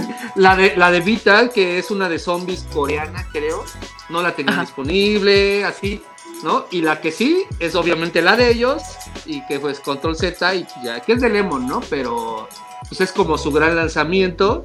Y de esa sí, me mandaron ahí dos episodios y ya con eso tuve para no querer ver lo demás. Justamente. ya, con eso me basta. Digo, yo sé que aquí no les interesan las, series, pero yo sí le di play ayer porque justo ayer la estrenaron y justo ayer Netflix me la puso así enfrente, así, dale play a Control Z y dije, ah, vamos a ver qué es. Y sí, yo sigo insistiendo que algo tienen las series mexicanas que no más no. O sea, tiene buena intención, pero no, no, no, no. Había una buena idea. ¿eh? sí, o sea, la idea me llamó la atención, pero no, no. Y algunas cosas de manufactura sobresalen, pero pues de pronto caen en el melodrama muy cañón, en los lugares comunes, y empiezan a perder la idea principal y vaya. Sí, justamente. se vuelve una especie de, de, telenovela con gran presupuesto, ¿no? Entonces. Sí, como que no logramos quitarnos esa, esa escuela telenovelesca y seguimos haciendo drama excesivo y yo creo que eso es lo que sigue sin sigue sin funcionar. Ya para no hablar tanto de esa chachara, pero lo cierto es que este a mí me parece, yo, yo lo platicaba hace rato, que, que esta, por ejemplo, Control Z o Elite, bueno, pero Control Z es como, como el, rebelde para la generación que ya no ve telenovelas, sino que ve Netflix y esas cosas. Exacto. O sea, es, es, así. ¿No? Para los chavitos que ellos capturaban con telenovelas como Rebelde, ahora capturan con este y por eso viene con toda esa carga, como bien dices, telenovelesca ahí metida, disfrazada, porque pues, sí luce mejor, pero, pero es eso, es como con, si hay una generación marcada por rebelde y otra por clase no sé qué número, bla, bla, bla, y etcétera, va a haber la que esté marcada por, por, este, por control Z y, así. Acá Tamaki Kawaii comenta que le da esperanza de ver que Parasite de Maxim está en el top 10. Yo creo y tengo la ligera impresión de que, están confundiendo. De que están confundiendo la serie con Parasite, entonces le dan play y como eso es lo que cuenta más que la reproducción en general de todos los episodios, la gente decide, ah, esta es la que se ganó los Oscars. ah, no, ah. es animada. Sí, yo también pensaba, yo justo estaba pensando lo mismo. Digo, Parasite no es un mal anime, sí me, sí me entretuvo. La verdad, no es, o sea, si no lo han visto, véanlo. Pero yo también creo que es mucho de que hay varias personas confundiéndose. Sí, sí. claro, yo, eh, pero aparte no había reflexionado en eso de que lo que cuenta es que le des clic, no, no que la veas ya, ¿no? Entonces, este, sí, seguramente por eso está ahí, claro. Es una, es que bueno, no, no lo había reflexionado. Qué raro. Acá Eric Soto comenta que los guiones son lo que falla en las animaciones mexicanas. Yo creo que lo que falla en las animaciones mexicanas no son los guiones, es el público. ¿Por qué? Porque hay muy buenas películas, por ejemplo, Ana y Bruno creo que fue una gran producción que todo México ninguneó, pero ¿cómo van a llenar las películas de huevos? No, deja de ninguneo, hasta se enojaron. Sí. Sí, ah, yo hice, yo hice un video con lo que consideraba las mejores películas mexicanas animadas, que no es tan difícil escogerlas, la verdad. Eh, y alguien, alguien, uno de los comentarios fue, ¿y las de los huevos, dónde me los dejas? Digo, pues aquí no entran ni en el 10, ¿eh? No. O sea, la verdad, o sea, yo les dije, me parece que son películas que, que solo convencionalizaron la fórmula que tenían y que era muy buena, la, la versión original, para llegarle al gran público y se vuelve, digo, la película de huevos sería una película que iría directo a DVD en Estados Unidos, ¿no? Sí. Ni siquiera se, se estrenaría en el cine. Y, y, en cambio, Ana y Bruno es una gran película, a pese a que tiene sus cosas a nivel de manufactura y que tienen que ver con todo lo que le pasó con el presupuesto a Carlos Carrera, pero, pero es una gran película animada mexicana. Y por ejemplo está ahí esta de El Ángel en el reloj, también es muy buena. Sí, tiene una gran historia y luce bien pero también la gente pues no, pues lo que quiere son las películas de los huevos, ¿no? Efectivamente, lo cual es muy triste porque igualmente pasa lo mismo con las películas mexicanas. Digo, toda la gente se queja de que, ay, es que nada más son comedias románticas, pues es lo que va la raza a ver, o sea. Pues sí, cuando vayan a ver las otras, cambiará eso cambiará, sí, de entrada, ¿no? Es la escuela gringa, ¿no? Porque pues son las mismas películas que vemos, pero en gringo. No, las, los gringos lo que más hacen son películas de acción. No sé, sí, pues, pero nosotros vemos muchas de sus películas románticas, de ah, comedias románticas. Sí, pero, es porque en México funciona muy bien la comedia romántica. Sí, Exacto. Ahora, tomen en cuenta que vamos como atrasados. O sea, en Estados Unidos la comedia romántica hubo un momento en que era el boom. Y entonces México lo empezó a copiar, pero ya muy tarde. Entonces, haz de cuenta que va como, como con el desfase del audio. Así en Estados Unidos ya, ya este, ya, ya superaron esa etapa y que se dio sobre todo a finales de los 80s y los 90s. Y sigue habiendo, obviamente, comedias románticas y, así, pero, pero no son su fuerte, ¿no? No son lo principal. Eh, hubo un momento en que sí lo fueron. En México apenas estamos en ese momento, ¿no? Como con unos 20 años de atrás. Sí, como en todo. Vamos como 20 años atrás de Estados Unidos. Justamente salió esta semana el anuario de cine mexicano que hace esta Canacine, creo. Ajá, y dijeron que en el año se hicieron 200 y cacho películas, de las cuales nada más 24 fueron comedias románticas. O sea, hay 180, 190 películas de otro género, pero esas 24 fueron las que hicieron el 90% de taquilla. Sí, obviamente no las pelaron a las otras. Ese es el problema. Justo lo que pasó con la discusión del Fidecine, que muchos decían, ay, pero es que usen mis impuestos para ver, hacer comedias románticas con Omar Chaparro y Marta y Gareda y todo así de, o sea, ¿cómo te explico que hay muchas otras películas que se hacen con ese presupuesto? Pero que tú no sepas y que no vayas a verlas, es que habla también más de lo que tú vas al cine, de lo que realmente se expone en el cine. acá la, la gente se estaba quejando de uno de los fideicomisos que de hecho va a películas independientes, porque la mayoría de las películas románticas o comerciales lo que hacen es toman el estímulo de, fiscal, el de Ficine. y se estaban quejando de que no son películas románticas. No, así, no es el fondo, es otro fondo, estás confundiendo.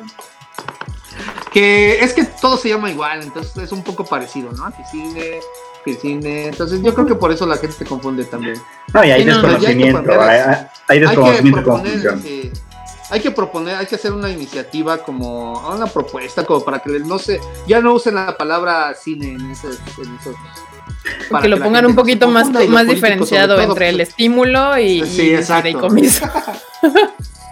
que no es lo mismo no salgan los políticos que quieran tener ideas brillantes, ¿no? También ellos pues, no, no entienden. De hecho. Acá, acá... Sergio Mayer está dándole las gracias. horror.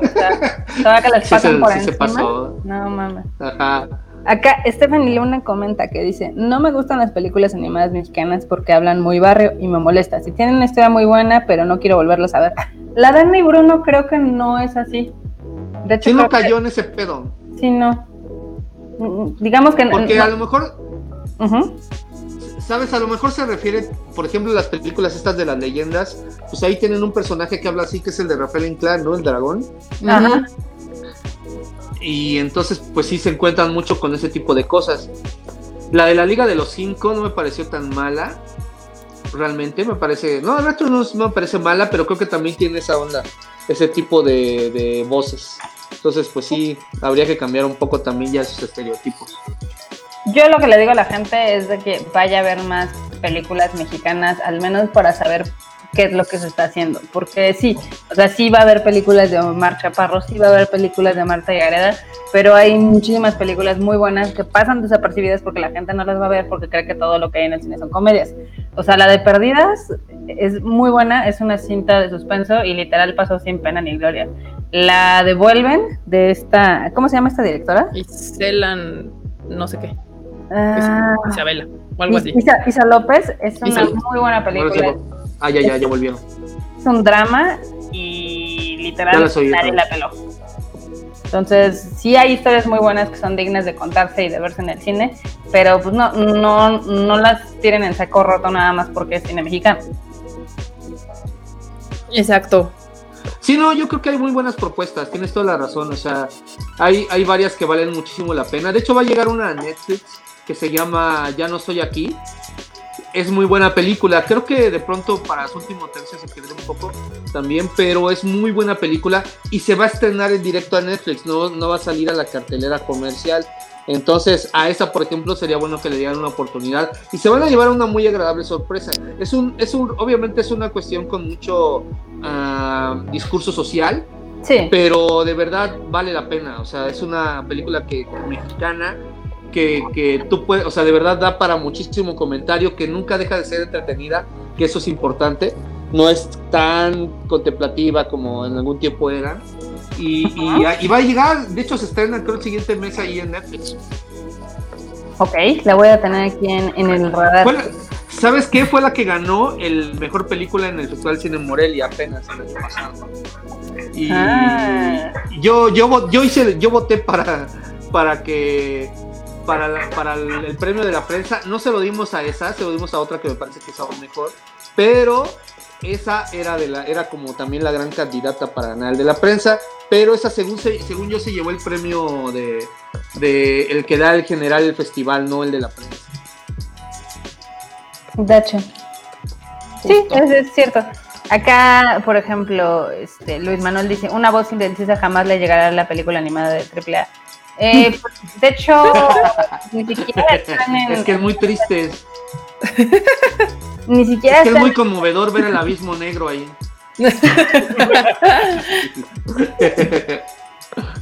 está muy cagado, está muy cagado, es triste, pero inclusive nuestras películas que son exitosas de anime eh, son un nicho. O sea, nosotros a veces nos dicen que por qué en el Konichiwa traemos tanta película romántica. No es cierto, no traemos tanta película romántica, traemos a lo mucho dos al año.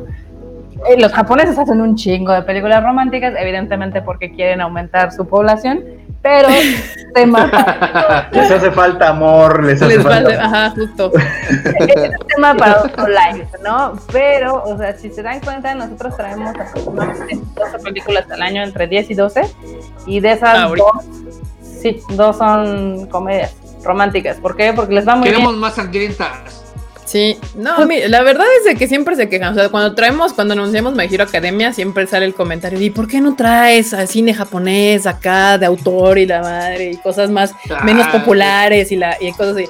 Y cuando anunciamos Nighty Short Walk on Girl, sale ¿y por qué no traes Naruto? ¿Y por qué no me traes este My Hero Academia? ¿Y por qué no me traes este Bleach? Y dices, a ver, calma, o sea, les traemos de todo, pero, o sea, como que pues, siempre nos falta el comentario pero pues es verdad, o sea, si les traemos como un poco de todo lo que se puede, desde por algo existe el Konichiwa como festival y por algo les va, les anunciamos My Hero Academia y Fate State Night y todas esas producciones que también, porque pues sí, igual que en el cine tradicional americano, mexicano, pues en Japón también funciona igual. Hay franquicias súper populares y hay películas que son de directores, o sea, de que, ay, pues lo que pasó con con Koen que pues nunca nadie esperaba nada de esa película y fue un hitazo. Sí, exacto. Pero Ay, ¿cómo entonces eres? vemos qué es lo que viene con, con Ichigo este año, ¿no? ¿Todavía? Pues sí, hay- todavía hasta- hasta que abren los cines. Ah, pero yo decía que qué títulos traemos ahora. A ver, Marmota, date. Este, para que ustedes recuerden, eh, Human Lost se va a estrenar. eh, es una película muy chingona de ciencia ficción que vale la pena que la vean en pantalla grande. que es de las de culto, por ejemplo. Exactamente. Luego viene este el reestreno de My Hero Academia, la van a poder volver a ver en el cine, la van a poder ver en español y también hay una sorpresita ahí que estamos, este, digamos que Trabajando todavía. trabajando, entonces tengan ahí. Esa es la normie. ¿Y cuándo, ¿Y cuándo trae con Ichigo a Godzilla? Algo de Godzilla. ¿Cuándo? ¿Cuándo? Uy, no, Es bien difícil agarrar cosas de Godzilla. Maldición. quieren las perlas de la Virgen y pues, a Ajá. veces, pues no. Eh, también viene la tercera parte de Fate Stay Night Heaven's Field, que es la conclusión, pero viene en formato maratón, o sea, van a poder ver las tres películas y se la van a pasar increíble. Entonces eso va a estar, va a estar muy, muy, muy awesome. Esa es la de nicho. Esa es la de nicho, que ni tanto, ¿eh? De hecho es más popular de lo que crees. Sí, no, no, no, Está yo creo que es muy popular, pero es muy, pero es muy otaku, pues. O la sea, no es. My Hero Academia, pero tampoco es Human Lost. Es, es. Fate, es una franquicia que, es, que es- no es tan popular dentro del no otaku mundo como lo es Pero My en el Hero mundo Academia. otaku es re popular. Sí, en el mundo otaku es popular, muy popular. Ajá. ¿Y Ah. luego, Marmota? Y esas son las tres que tenemos. Bueno, o sea, también viene Tenkinoko, Weathering With You. Este, esta, véanla en el cine. Digo, yo sé que muchos ya sucumbieron en verla pirata. No se arruinen la experiencia. Véanla en el cine, en la pantalla grande. Les va a encantar. Vale mil la pena. Vale mil la pena. ¿Y También- qué pasa en el 2020? Pues esperamos que el COVID nos deje hacer algo en el 2020. Si el COVID nos lo permite. Sí, yo creo que sí. Y Me falta Entonces, una. Me falta. este, Lupin the Third. Vamos Ah. a tener también Lupin the Third, la, la película en CGI que la verdad les quedó muy chida. Entonces también ahí se esperen. Nada más es que abran los cines y va a haber harto anime. Y de hecho, la, la de Lupin the Third, este, esa viene con doblaje para que la vayan a ver con toda la familia. Está muy chingón, el doblaje está quedando bastante, bastante espectacular. Y neta, esta es una película que pueden disfrutar cualquier persona. O sea, sepan de qué va Lupin o no sepan o jamás hayan escuchado. Yo creo que si les gustó la película, a ver, como cuál, la de la paloma y los espías o... ¿Qué otra película de así animada chida hemos visto últimamente? Mm. Ah, no es mucho últimamente, la verdad, debo decir. No, no hay tanto. Les va a encantar. Digo, está. Está la de Perdí mi cuerpo, pero creo que no va por ahí. No, esa va más, más al- No, no, no. Sí, más bien como la de la paloma espía. Es más similar a eso. Sí, la de Will Smith, ¿no? Sí, la de Will Smith, ajá, con esa, justamente esa. ¿Te parece? Es Sí, como más de ese estilo. Mm, sí, sí se antoja. Sí, y de hecho, eh, o sea, es una película que le metieron muchísimo corazón y se ve que es de las pocas películas japonesas que sí pensaron en que se fuera fuera de Japón, porque de hecho es muy amigable. Digo, en Japón obviamente la franquicia de Lupin es de lo más conocido, también en Francia, por evidentemente la referencia de Arsène Lupin, pero sí está bien chida, tiene eh, escenas de México, tiene escenas de Brasil, o sea, es una pinche joya la película. Y se la van a pasar muy bien, ya sea que vayan con sus familias o que vayan solos y con los amigos, les va a gustar. Justo. ¿Esta es como para fin de año de, este 2020? Pues todo depende, puede ser cuando, es que depende cuando abran los cines, pero pues en teoría de agosto, septiembre, octubre, cuando el COVID nos, dé chance. Todo lo tenemos por semanas, chavarros. Lo malo es de que no sabemos qué semana arranca. Ese es el pedo con el Sí, pues sí.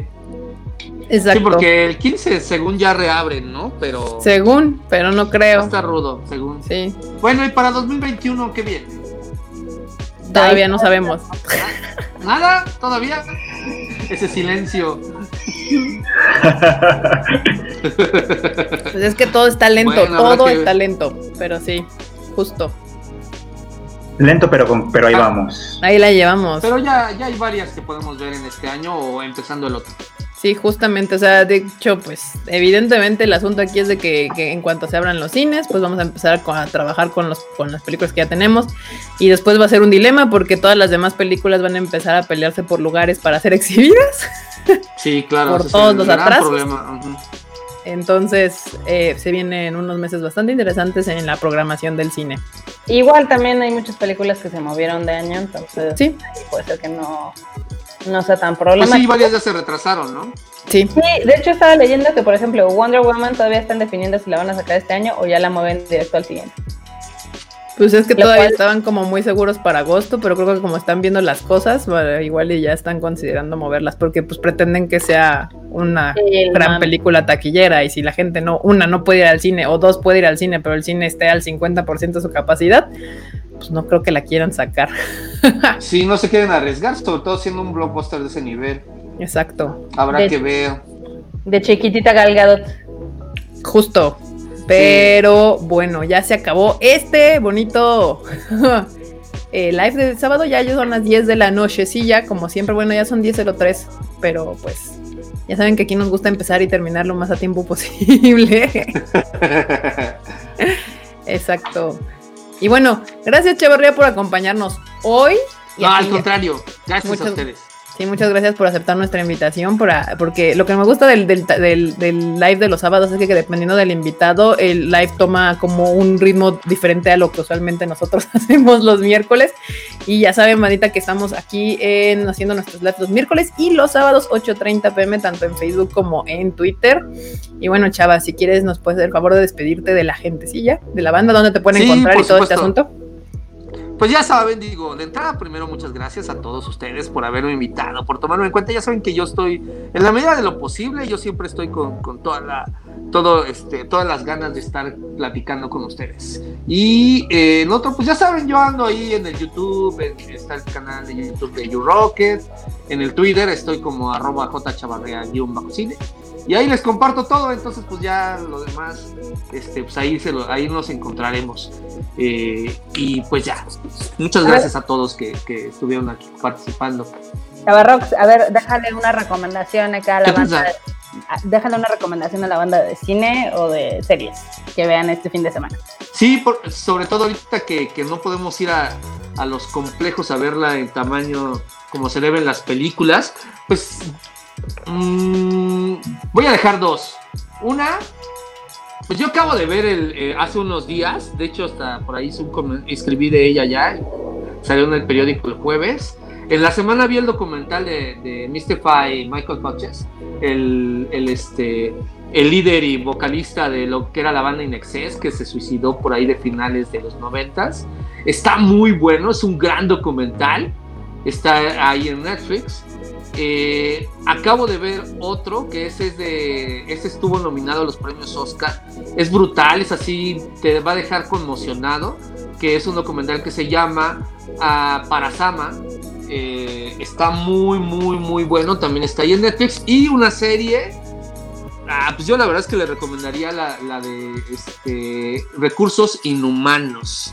Okay. Está, también, es una producción francesa, hace una crítica muy, muy fuerte a, al, a todo lo que tiene, a los sistemas económicos que en los que estamos sumergidos.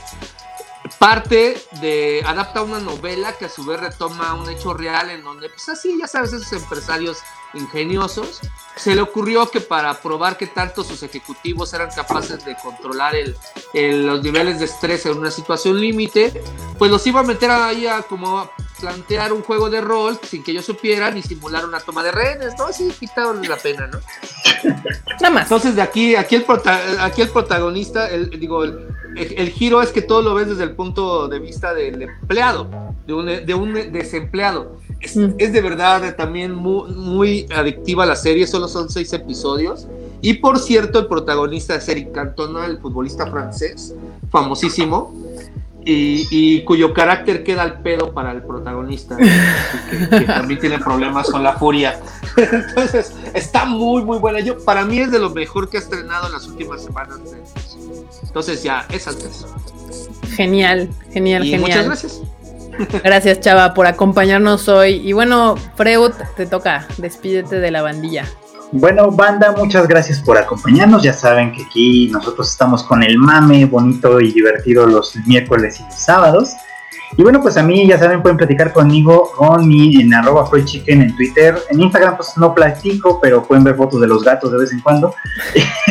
y en TikTok hacemos bailecitos y cositas cuando nos acordamos de Perfecto. Uh. Marmotilla. Pues ya saben, a mí me encuentran en todos lados como MarmotMX, donde les platico. Mi Twitter es algo muy sui generis, porque si no me estoy peleando con el gobierno, este, estoy contando de videojuegos o de animes, o luego subo ahí pendejaditas normales, como dice Pero pues ahí tenemos, nos la pasamos bien. ah, yo les vuelvo a recomendar que vean Shira, ya logré que Erika vea casi la primera temporada. Es una caricatura muy, muy bonita. Está. Mejora con el tiempo y de hecho, o sea, su primera temporada yo considero que es la más débil, pero sí es todo un hito. Qué lástima que ni Netflix ni DreamWorks la metieron más a la animación porque hubiera sido brutal. De hecho, justo. Bueno, Enorme Troll. Sí, producción. Producción. controles de la cabina acá en los bosques de la CDMX. Qué bueno que le cayeron. Y pues ya sé que les debemos los reviews del anime, pero creo que la, dinámica de los sábados va a cambiar. Los sábados cotorreando con invitados y a ver a dónde va esto. Oh, y pues los miércoles que sean los reviews que nada más están puro ñoño intenso de este lado. O sea, sí. ¿no? Porque no sabemos cuánto va a durar la cuarentena y no sabemos cuántos lives vayamos a tener. En... Vamos a seguir teniendo lives aunque la cuarentena se termine. No creo que dos veces a la semana, pero sí justo. Igual, antes de cerrar, nos hacen una pregunta que si tuviéramos que ponerle un nombre feo, tipo amor de gata a Tenkinoko, ¿qué nombre le pondríamos? La chica del clima. El chubasco del amor. Estaba pensando en el mismo que Kika. el chubasco del amor. Me gusta. Pero bueno, bandita, yo me despido. También yo soy Kika MX-bajo. Ahí me pueden encontrar en Twitter, Instagram y todos lados. Y bueno, sí, justo lo que sea enorme. Yo sé que les debemos hoy de hablar de Sing Yesterday for Me y de la milanesa. Pero, pero pues es que ahora no, no, no, el Chavarría no ha visto esas series, entonces no se preocupen, el miércoles le damos con todo a ese tema y justo ya para que este Q lo haya visto y también le entra aquí al, al show, al tema. Al mame, exactamente. Ya les dio risa ah, nuestras pendejadas. Muy ah, bien. Hablando, hablando del Q, acá les voy a poner en la pantalla. Ya saben que es arroba Luis-Dayo. Moléstenlo porque pues le toca venir de Maid. Sí, vayan a su Twitter de, del Q a decirle que le toca venir de Maid por no haber llegado. O sea, ni siquiera llegó tarde. O sea, no llegó. Ni siquiera llegó y avisó después de que esto había empezado. Entonces, se, se ganó su Maido. Pero bueno, Mr. Chavarría, gracias por venir. Ahí la banda ya está diciendo ah, que, regreses próximamente. Ah, yo creo que sí va a suceder. Ah, yo con mucho gusto. Perfecto. cuando ustedes me inviten, yo aquí estaré. Y muchas gracias a todos. Siempre es un gusto estar platicando con ustedes en cualquier espacio que haya. Siempre es bueno. Perfecto. Y bueno, bandita, muchas gracias por acompañarnos. Nos estamos viendo el miércoles ocho y media aquí en el live. Tanto de acuérdense que pueden entrar tanto en YouTube como en Facebook. Nos estamos viendo. Bye. Bye, chin.